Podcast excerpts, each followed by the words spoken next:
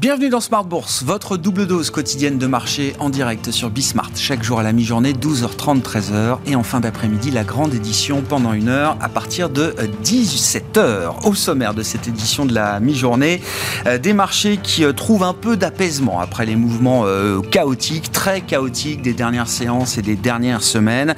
On voit le niveau de volatilité qui redescend d'un cran. Le VIX américain, la volatilité du marché américain est retombée autour de 26 Hein, après être monté jusqu'à 35 euh, ces, euh, ces, derniers jours. Et puis on voit des indices actions euh, en Europe qui retrouvent une dynamique un peu plus positive sur le court terme, sur la séance du jour, avec une hausse de plus de 1% pour les indices européens. Donc à mi-parcours de cette journée boursière, le CAC 40 repasse au-delà des 6400 points avec quelques poids lourds en soutien. On notera Total Energy, Sanofi qui sont parmi les grosses valeurs bien orientées aujourd'hui. Et puis Engie qui fait office de leader au sein du CAC 40 après la publication de son activité et de ses résultats sur le trimestre euh, écoulé. Engie qui confirme, comme d'autres opérateurs gaziers en Europe, qu'un compromis, un chemin de crête a été trouvé permettant à la fois de se conformer au régime de sanctions européen contre la Russie, tout en acceptant les nouvelles exigences en matière de protocole de paiement pour le gaz russe de Vladimir Poutine.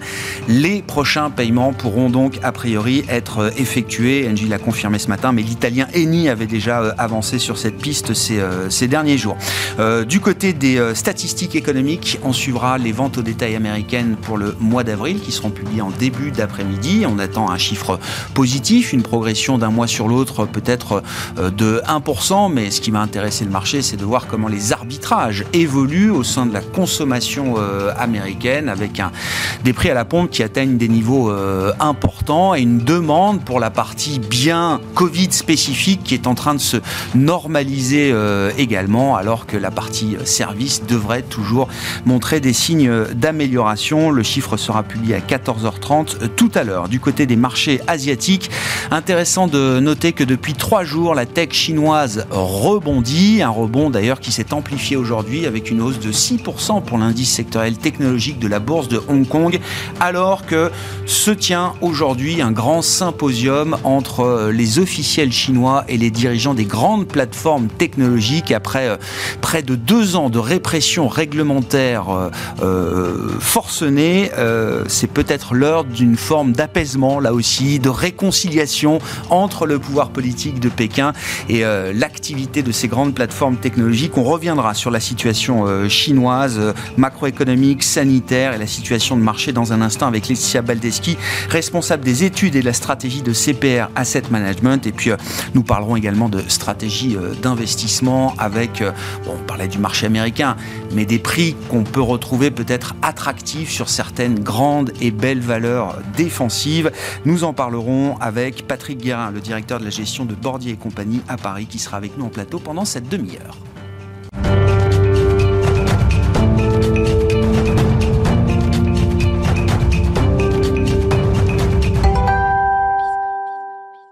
Mais faisons le point sur euh, la situation euh, et les problématiques chinoises pour entamer cette émission avec Laetitia Baldeschi qui est avec nous par téléphone. Bonjour et bienvenue euh, Laetitia. Merci d'être avec nous. Vous êtes responsable des études et de la stratégie de CPR Asset Management. la Chine qui a publié hier, comme chaque mois, une série de, de données d'activité concernant donc le mois d'avril, la production industrielle, les ventes au détail. On a eu des indicateurs d'investissement également, la dynamique du marché du travail. Bref, rien ne va dans ces chiffres, visiblement, euh, Laetitia. Oui, effectivement, le, panorama, le panorama du mois d'avril est vraiment euh, désastreux. On, s'y attendait, compte tenu des, mesures de confinement euh, qui, s'étaient euh, amplifiées hein, tout au long du mois. Néanmoins, les chiffres sont quand même très inquiétants. Hein. On a une production industrielle qui recule de 2,9% sur un an. C'est quelque chose, la baisse, une contraction d'activité. On l'avait vu qu'au mois de février 2020, donc vraiment au tout début du premier confinement confinement euh, de la zone de Wuhan, euh, la consommation des ménages s'effondre littéralement. Hein. On a une baisse des ventes de détail de 11,1% sur un an, donc c'est vraiment quelque chose de très marqué. Alors évidemment, on s'y attendait, hein, les restaurants étant fermés, l'activité étant réduite à sa plus simple expression dans certaines zones de Chine, euh, on attendait un impact négatif, mais alors il est quand même d'ampleur. Et, et je crois que ce qu'il faut mettre en avant, c'est cette dégradation du marché du travail. On a une hausse du taux de chômage hein, qui atteint 6,1% euh, de la population active. Alors, vous allez me dire, c'est pas énorme euh, si on, on, compare à nos, à, nos chiffres européens. Néanmoins, euh, c'est un plus haut depuis, depuis la, que la série existe, à l'exception du mois de février 2020 qui a atteint 6,2. Donc, vous voyez, on est très, très eh proche. Voilà et, surtout, moi, ce qui me m'alerte, c'est le taux de chômage des jeunes, hein, des, de, la, de, de, la portion de population comprise entre 16 et 24 ans. Et ce taux de chômage atteint 18,2% de la population. Et donc là, je crois qu'il y a euh, ah une vraie inquiétude des autorités. Et, d'ailleurs, euh, quand on a ces, chiffres en tête, euh, Laetitia, est-ce que ça aide à comprendre ce que j'appelle la grande réconciliation entre Pékin et ses dragons Mais c'est quand même l'événement du jour, ce symposium. On a assez peu d'informations euh, communiquées sur la tonalité de cette rencontre, de ce, ce congrès organisé aujourd'hui entre les officiels chinois et les dirigeants d'un certain nombre de grandes plateformes technologiques. Est-ce que la dégradation du marché du travail et notamment du travail des jeunes aide à comprendre comprendre que euh, les officiels chinois euh, semblent euh, jouer l'accalmie avec la partie technologique de l'économie chinoise aujourd'hui pour moi, il me semble qu'il y a quand même une certaine euh, quelque chose à, à, à, y voir. Hein, mm. Cette concordance hein, des choses. On a eu vendredi dernier des annonces hein, pour favoriser l'emploi des jeunes en termes de d'aide fiscale, euh, de, de, réduction de, de, de cotisations sociales, d'incitation hein, vraiment à l'emploi des jeunes diplômés. Et deuxièmement, effectivement, euh, la concordance avec cette réunion de la conférence consultative du peuple chinois politique du peuple chinois, pardon. Euh, donc c'est vraiment un organe consultatif. Hein, donc attention, hein, n'oublions pas qu'en Chine, le, le, le, pouvoir exécutif est concentré dans les mains euh, du comité euh, permanent du Politburo. Donc c'est indépendant, mais vraisemblablement il y a une, une, volonté, en tout cas, de, de, de donner l'image qu'on arrête cette régulation qui partait un petit peu, qui était d'une violence très très très très importante hein, pour ces groupes, euh, grands groupes euh, de la tech chinoise, et l'idée de bon, on va les accompagner dans une croissance plus durable et plus saine. Alors ça, c'est le langage évidemment auquel nous sommes habitués, mmh. n'est-ce pas? Euh, Mais l'idée, c'est quand même d'assainir un petit peu le climat de façon à permettre à ces entreprises d'abord de retrouver une dynamique positive. On voit que les chiffres hein, sont un peu un peu, un peu inquiétants là aussi en termes de de, de, de perspectives d'activité pour la plupart. Et donc, il, il, est, il, est, il est grand temps, je dirais, de, de relancer un peu cette dynamique du secteur technologique chinois, d'autant plus que c'était dans le 14e plan hein, eh quinquennal. Donc, euh, l'ambition, rappelons-nous, c'était de faire passer ce secteur d'activité de à peu près 7% du PIB à 10% en 2025. Mm. Or, on est déjà en 2022 et on voit qu'il y a quand même un, gros coup de mou hein, dans, sur le secteur. Donc, il y a cette volonté de, un, euh, réemployer les jeunes qui sortent et qui sont des ingénieurs diplômés des universités et donc qui sont la première main d'œuvre hein, de ces entreprises de technologie. Je crois qu'il y a vraiment une volonté, euh, c'est une, une, volonté globale, dirons-nous, de, des autorités. Essayer de calmer, euh, de trouver un terrain, je dirais un, un chemin de crête entre le contrôle, parce que Xi, dans ses derniers discours, hein, continue de parler hein, de ce contrôle, de cette réduction des, des, des, grands monopoles et autres. Donc, il, ne va pas lâcher là-dessus. Mm. Néanmoins, il a besoin de la croissance. Et, et encore plus aujourd'hui, euh, plus on s'approche du mois d'octobre, plus il en aura besoin redonner un peu d'oxygène à euh, l'économie chinoise euh, sous contrainte sanitaire. On en reparlera d'ailleurs, euh, Laetitia, mais est-ce que ça passe par une petite dévaluation compétitive du yuan? On a vu sur le mois d'avril, notamment, la glissade du yuan contre le dollar s'accélérer. On a perdu 6-7%, je crois, sur, sur quelques semaines pour une devise qui est une devise contrôlée. Alors certes, le dollar monte, le dollar écrase tout, mais le, le yuan finalement n'a lâché qu'il y a quelques quelques semaines à peine. Voilà, oui. Euh, c'est vraiment à partir du, à peu près du 18 avril. Hein. Donc c'était, euh, rappelons-nous, la publication du PIB du premier trimestre qui était un peu bon en, demi-teinte, mais surtout des premiers chiffres qui étaient euh, très inquiétants de, d'activité du mois de mars qui commençaient vraiment à montrer des signes de d'essoufflement assez forts. Et je crois que ça a été un peu le, le déclencheur. Alors euh, effectivement, les autorités ont les moyens de contrôler hein, et de, limiter au maximum cette dévaluation du yuan, mais il semblerait euh, qu'ils ne, n'interviennent pas vraiment et laissent les forces de marché euh, eh bien, euh, faire baisser cette devise, ce qui, comme vous le rappeliez, hein, face, au, face à la vigueur du dollar, euh, compte tenu de l'écart de conjoncture entre le, le, reste du monde et la Chine, eh bien, les, les, perspectives de politique monétaire aussi. Hein. Mm-hmm. On voit bien qu'on est plutôt à l'assouplissement monétaire en Chine, alors qu'on est au durcissement euh, monétaire un peu partout ailleurs dans le monde. Eh bien, euh, les pressions sont plutôt baissières sur la devise, euh, sur la devise chinoise, et on voit que les autorités laissent faire euh, contrôle, bien sûr, mais euh, se, se, se, cache derrière un peu ces forces de marché. Ça les arrange. Il faut aussi que la Chine, je pense, retrouve un peu de dynamisme à l'exportation. Vous le disiez tout à l'heure, la, la, la, la, consommation dans les pays développés est en train de se réorienter mm. des biens vers les services ça c'est pas c'est mauvais pour, la, Chine, bien sûr. Voilà, et, et on le voit bien, hein, les, les, les, derniers chiffres d'exportation, alors évidemment étaient affectés par les problématiques de livraison, de, de blocage euh, et, et, et de chaîne d'approvisionnement. Je, je, je, je l'entends bien. Néanmoins, quand vous quand on regarde la, la, la tendance depuis quelques mois, hmm. elle est au ralentissement. Hein. Oui, ça, ça montre bien euh, d'ailleurs le, poids toujours du, euh, euh, du commerce extérieur pour la Chine, le poids stratégique toujours du commerce extérieur pour la Chine. C'est une évidence de, de, rappeler ça, mais la prospérité commune, c'est quand même le développement d'un marché de consommation interne. La baisse du yuan, quand bien même elle est maîtrisée, va pas tellement dans le sens d'enrichir le consommateur chinois. Hein. C'est vrai, c'est vrai, mais actuellement, euh, comme comme vous pouvez l'observer, euh, la, la, la, Chine de, enfin, contrôle son niveau de hmm. prix donc les niveaux de prix intérieurs, euh, évidemment parce qu'il y a beaucoup de prix administrés, hein, donc ça, ceci explique cela. Euh, et, euh, et, effectivement, pour le moment, le plus rapide pour elle et son, son levé, son levier, je dirais, de facilité hein, pour essayer d'accélérer la, la, croissance, c'est les exportations, c'est l'investissement en infrastructure, et c'est ce qu'on voit aujourd'hui hein, dans tous mmh. les leviers qui sont mis en action, sont mis en action, pardon, par les autorités, ce sont les leviers traditionnels donc de soutien euh, à, à, cette activité chinoise. Et on voit bien la demande intérieure, eh bien, elle est trop sensible à la politique sanitaire à aujourd'hui mmh. et à ce, ce niveau de, de, de, de, faiblesse des revenus qui est lié à la situation de l'emploi. Ouais. Encore une fois. Sur l'aspect sanitaire, euh, Laetitia, donc euh, il y a quelques jours, le Politburo réaffirme bien sûr la euh, stricte politique zéro Covid.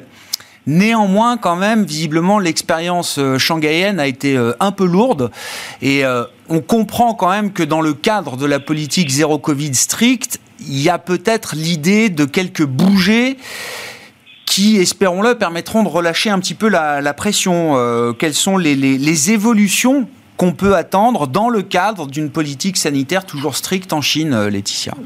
Oui, oui, je crois que vous avez raison, Grégoire. Il y a, il y a vraiment ce double langage. Euh, évidemment que les autorités ne reviendront, ne remettront pas en question le principe même de la politique du zéro Covid, puisqu'ils se sont gambergés pendant deux ans de sa réussite mmh. face à, à l'effondrement de l'Occident, hein, si, si, je peux résumer les choses, dans l'esprit chinois. Donc aujourd'hui, euh, ils sont contraints, et quand ils voient les dommages économiques, ils ne peuvent pas laisser cette situation euh, dégénérer. Et, et, donc euh, euh, ils sont obligés d'agir. Donc je pense qu'effectivement ils vont euh, petit à petit alléger d'une certaine manière cette politique du zéro Covid en multipliant des, politiques de tests par exemple, quitte à ce que cela fasse flamber l'enveloppe budgétaire, hein, parce que c'est tout cela a un coût. Mais l'idée c'est de relancer la machine économique. Et donc ils ne peuvent plus se permettre. ils ont aussi, n'oublions pas, hein, nous avons cette année électorale, enfin électorale, année politique, on va dire, euh, pour la Chine très importante et il leur faut la paix sociale et il faut absolument qu'ils puissent euh, répondre hein, aux, aux, aux, besoins de cette société chinoise. Mmh. Donc euh, ils, ils n'ont pas le choix, ils sont obligés d'amender cette politique, mais ils ne le feront pas euh, dans le, le, je dirais, de la communication. Hein. Ça sera beaucoup plus euh, un, un double langage, dirons-nous. Oui, politiquement, ça reste compliqué, vous dites, pour Xi Jinping d'aller trop loin dans le vivre avec le Covid, parce que effectivement, il y a sans doute un coût humain derrière qu'il faudrait euh, assumer. Et vous dites ça avant le 20e congrès, c'est impossible c'est pas possible. Donc il est, il est ça entre l'économique et il a besoin de relancer pour peu, euh, pour réduire ce taux de chômage, donc pour euh, assurer euh, les revenus de, son de son peuple. Mais en, face de ça, il a un engagement de sécurité et de, de sanitaire. il ne peut pas se permettre d'avoir une explosion du, nombre de, de, cas de décès hein, dans, dans, le pays.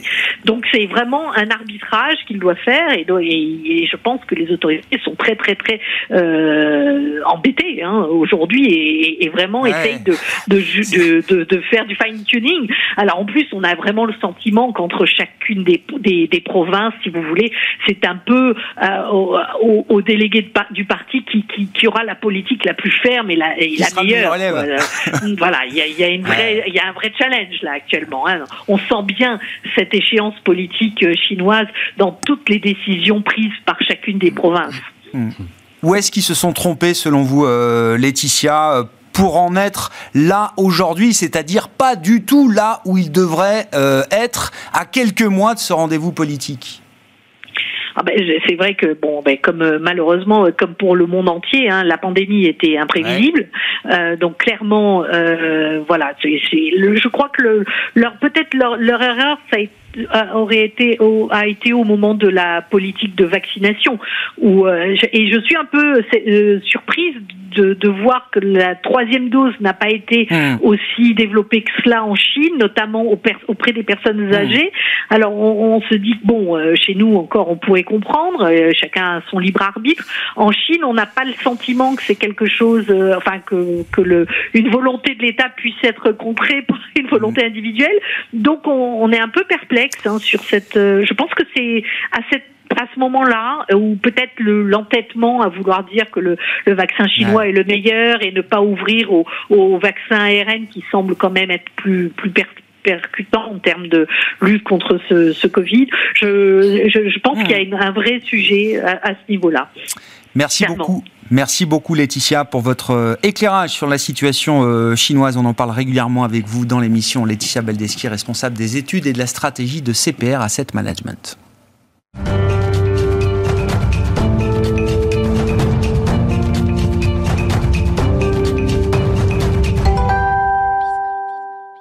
Et nous poursuivons cette euh, discussion sur le terrain des marchés, de l'investissement avec euh, Patrick Guérin, le directeur de la gestion de Bordier et compagnie à Paris. Bonjour et bienvenue euh, Patrick. Bonjour Grégoire. Bon, évidemment, alors la Chine fait partie des sujets qui inquiètent, mais ça n'est pas le, le, seul. Les sujets d'inquiétude sont multiples. Évidemment, on en discute tous les jours autour de, de cette table. L'observation que je fais sur les derniers jours ou les dernières semaines, sur un temps assez court, c'est quand même que on a eu le sentiment que justement le, le sentiment des investisseurs s'est dégradé beaucoup plus vite que euh, la situation fondamentale de l'économie ou des entreprises, d'une certaine manière. Ouais, je, je Vous êtes d'accord avec ce constat euh, Je Patrick confirme malheureusement, ouais. les marchés sont partis euh, directement euh, en flèche vers le bas euh, et beaucoup plus fortement que les indicateurs d'activité n'auraient pu euh, laisser imaginer. Donc, je pense que tout le monde a été extrêmement surpris de voir cette baisse quotidienne, en fait, quasiment, ininterrompue, euh, on a tous en, en mémoire le, le, chiffre particulièrement euh, marquant euh, du Standard Poor's 500 qui en recul de, consécutif depuis six semaines d'affilée. Ouais. C'est ouais. jamais arrivé, je crois, depuis ouais, 2008. Donc c'est très violent. Et c'est très violent et ça n'épargne aucun secteur. Donc c'est oui, c'est ça. Il y, a une, il y a une logique de marché, de purge qui se met en place d'une certaine manière. Là. Oui. Alors qu'on peut peut-être relier avec les, les, volumes, parce que par exemple sur les marchés européens, les volumes sont très faible, ouais. très très faible. En fait, ce sont des ETF qui euh, font les volumes, et donc en fait, il y a une, des ventes mécaniques. Et alors que les gestions longues, comme euh, nous, mmh. par exemple chez Bordier, euh, restons extrêmement euh, attentistes parce qu'il ne serait pas très raisonnable d'aller prendre des positions maintenant. Et pour autant, on a déjà allégé, j'avais déjà eu l'occasion de l'exprimer ici, on a déjà allégé en mars, donc eh alléger encore. Eh oui. Jusqu'où hein Mais oui. Euh, oui, parce que ça fait des mois qu'on allège. Ça fait deux mois qu'on Non, mais ça fait. Oui, oui. C'est ça. Mais oui. Donc, euh, ça, à la fin, on n'a plus grand-chose à alléger. On n'a plus envie, en plus, d'alléger des valeurs qu'on considère euh, très belles, même s'ils sont complètement au plus bas du plus bas. au contraire, je dirais peut-être, ce sont des, des points d'entrée qui peuvent être intéressants aujourd'hui quand on a des valeurs qui ont, comme les valeurs du luxe emblématiques, qui ont perdu 30%. Bon, on se dit peut-être qu'on est au bout de la correction. Mm. Euh, en, tout cas, on a fait une bonne partie du chemin. Euh, et ça, c'est peut-être l'occasion progressivement d'y revenir peu à peu. Les techniciens de marché disent euh, il n'y a pas eu de capitulation. Euh, parce que alors les choses se font de manière euh, plus ou moins euh, ordonnée, les mhm. mouvements sont chaotiques, mhm. mais techniquement ça reste assez propre, nous disent les, les techniciens de marché sur les valeurs de les belles valeurs de croissance, donc le luxe ou même la tech. Et je parle des gafam, je parle pas mhm. de la tech non rentable. quand on regarde les aspects fondamentaux, quand on a des horizons de temps un peu, euh, un peu plus long peut-être. Vous dites panique ou pas panique, c'est pas grave. Il y a quand même déjà des discounts de 30-40% sur certaines euh, grandes et belles valeurs. Oui, euh, modulo le fait qu'on n'a peut-être pas complètement pris en considération des risques de correction sur les, sur les croissances bénéficiaires à venir. Hein. Soyons prudents. Donc on peut encore avoir un peu de baisse. précisément, vous évoquiez des seuils et on a peut-être encore potentiellement des seuils techniques qui ne sont pas tout à fait franchi à la baisse. Donc prudence, encore. C'est pas un achat évident, c'est pas un screaming buy, mais ça commence à se, à se regarder avec euh, toujours de la prudence. C'est ça, de manière euh, homéopathique et dossier par dossier. Évidemment, euh, pas toute la, pas toutes les, pas tous les indices et, et pas non plus toutes les géographies quand vous regardez le paysage des marchés, les sujets d'inquiétude, encore une fois, la liste est tellement nombreuse, donc je ne vous ferai pas l'insulte de vous là, de, de, de, de, lister tous les, tous les éléments négatifs, mais euh, on arrive au moment où on se demande euh, qu'est-ce qui peut aller encore plus mal, euh, ou à l'inverse, est-ce qu'on pourrait être agréablement surpris par des nouvelles un peu moins mauvaises voire euh, meilleur en relatif par rapport aux, attentes. Euh, Est-ce qu'il y a des sujets particuliers sur lesquels on peut estimer que oui, on est allé très loin dans le pessimisme peut-être? Il y a sûrement en effet des éléments qu'on peut regarder et qui seront intéressants à suivre. Par exemple, on l'évoquait il y a quelques instants avec la Chine, euh, on peut quand même penser que on, a derrière nous le pire du pire sur le plan de la situation sanitaire, donc ça potentiellement ça peut s'améliorer. Je mm. J'ai pas dit que ça ne peut que s'améliorer, j'ai dit ça peut s'améliorer. Donc c'est un, élément de soutien. Euh, on a aussi peut-être le sentiment, euh, on le lit de plus en plus souvent, qu'on atteint un pic au niveau de l'inflation. Alors encore une fois, soyons très prudents, mais, mais euh, l'inflation, elle est essentiellement en grande partie le fait de la progression délirante des, des prix de l'énergie. Est-ce qu'on peut imaginer que le pétrole va encore coûter deux fois plus cher dans un an? Je ne sais pas, mais euh, on peut imaginer en revanche que ce ne sera pas le cas. Hein. Donc ça, ça peut être un élément de soutien. Peut-être que ça va un peu aider euh, M. Powell et Mme Lagarde dans leurs objectifs de contrer l'inflation, de voir que finalement, euh, en élément comparé, ça devrait aller un peu mieux. Bon, euh, après, il y a d'autres éléments qui sont euh, très importants et sur lesquels, là, pour le coup, on n'a pas de réponse. C'est l'évolution euh, de la parité entre l'euro et le dollar. Mm. Bon, là, on a évoqué à plusieurs reprises le fait que le dollar est à son plus haut. Euh, est-ce que ça va s'arrêter un moment? Euh, Ça n'en prend pas le chemin. Euh, et, le décalage de politique monétaire entre l'Europe et les États-Unis bah, mécaniquement favorise le dollar, plus évidemment la, la, la, guerre en Ukraine qui, qui conduit les investisseurs à aller privilégier le, billet vert. Bon si on avait un apaisement sur ce terrain-là, ça hmm. pourrait favoriser les, valeurs européennes. Ouais, une détente du dollar, ce serait effectivement un indicateur d'un sentiment pour le risque qui s'améliore euh, aujourd'hui. Hein, bien sûr, oui, c'est ça. Et, euh, mais encore une fois, on, peine à le voir. Oui, oui, ah oui, c'est clair. Soyons francs. Hein. Le dollar aujourd'hui ne monte pas, mais reste à des niveaux très très élevés. J'ai même vu face à des devises aussi fortes que le franc suisse. Mm. Euh, alors l'euro baisse contre dollar depuis euh, quelques temps maintenant, ça fait quelques trimestres qu'on voit une glissade quand même assez, euh, assez significative. Oui. Le franc suisse avait très bien tenu jusqu'à il y a quelques semaines, et puis à un moment, même une devise comme le franc suisse se met à craquer, entre guillemets, face à la force du dollar. Et on passe au-delà de la parité. Bah, la, Suisse euh, est quand même très, très connectée euh, à la politique monétaire de la Banque Centrale Européenne. C'est proche, hein, ils ont les mêmes, on est au niveau des mêmes, taux directeurs. Et puis, euh, le, caractère défensif du franc suisse, ben, vous l'avez dit, il, perd du terrain parce que la Suisse est également affectée par la guerre en Ukraine et, les investisseurs, à un moment, se lassent mm. et ils préfèrent aller euh, euh, se, ruer, si j'ose dire, dans les bras de la, du, billet vert. Mm. Donc c'est pas, pas une très bonne nouvelle, non, pour la pour la, pour la Confédération. Non, non, non, ben non mais c'est la force du dollar. C'est peut-être bon pour les Américains, mais c'est vrai que c'est compliqué pour beaucoup d'autres ouais, pays. C'est pas très bon pour les exportateurs américains. Et bon, ils s'en fichent un peu, parce bah, un grand marché. Bah mais euh, celles des entreprises américaines qui exportent, en revanche, sont un peu à la peine. Ça, ça euh, si je prends l'euro comme euh, référence, si on attend une action de la Banque Centrale Européenne, euh, prochain meeting c'est le 9 juin, ensuite le 21 juillet. Déjà le 9 juin, euh, au rythme du marché, euh, au mm. rythme quotidien du marché, le 9 juin ça paraît loin. C'est-à-dire que c'est dans un peu plus de trois semaines encore.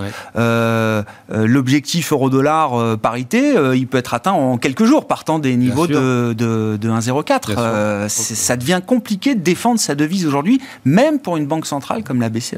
Oui, alors même que ça coûte beaucoup. On entendait aujourd'hui, je crois, Monsieur Villard-Gallo, hier peut-être, oui. dire que euh, bon, euh, ce niveau est insoutenable, totalement insoutenable. Oui, oui, Et, Une communication explicite sur le niveau du taux de change de l'apport du gouverneur de la Banque de France. C'est ça.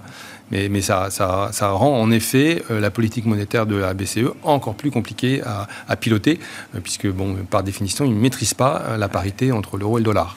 Ouais. Et le marché laisse se dire que plus la BCE va partir tard dans sa normalisation, c'est un peu ce qui s'est passé avec la Fed, plus mm. elle devra euh, y aller vite et fort. Et on marché intègre euh, voilà, jusqu'à 100 points de base de hausse de taux euh, cette année désormais pour la Banque Centrale Européenne. Mm. Ce qui nous mettrait un taux de dépôt directeur à plus 0,5. J'allais dire enfin. ouais. oui. Bah oui, parce que ça devient insoutenable en fait. C'est insoutenable d'avoir des taux. Faut pas perdre ça de vue. Bah oui, bien sûr. Ouais. On verra effectivement comment les marchés, comment nos économies vont se comporter dans cette phase de, normalisation qui reste, euh, encore une fois, alors non plus une hypothèse, mais euh, aujourd'hui vraiment le sens du voyage mm. euh, confirmé et édicté par toutes les grandes banques centrales de la planète. Merci beaucoup Patrick. Patrick Guérin qui était à mes côtés en plateau pour évoquer cette situation de marché un peu chaotique, même si aujourd'hui est une, une séance d'apaisement avec une volatilité qui retombe un peu sur l'ensemble des grandes classes d'actifs et des indices en Europe à mi-séance qui gagnent autour de 1,5%. Patrick Patrick Guérin, le directeur de la gestion de Bordier et compagnie à Paris, était notre invité en plateau pour cette édition de la mi-journée de Smart Bourse. On se retrouve à 17h en direct pour une nouvelle heure d'émission sur Bismart.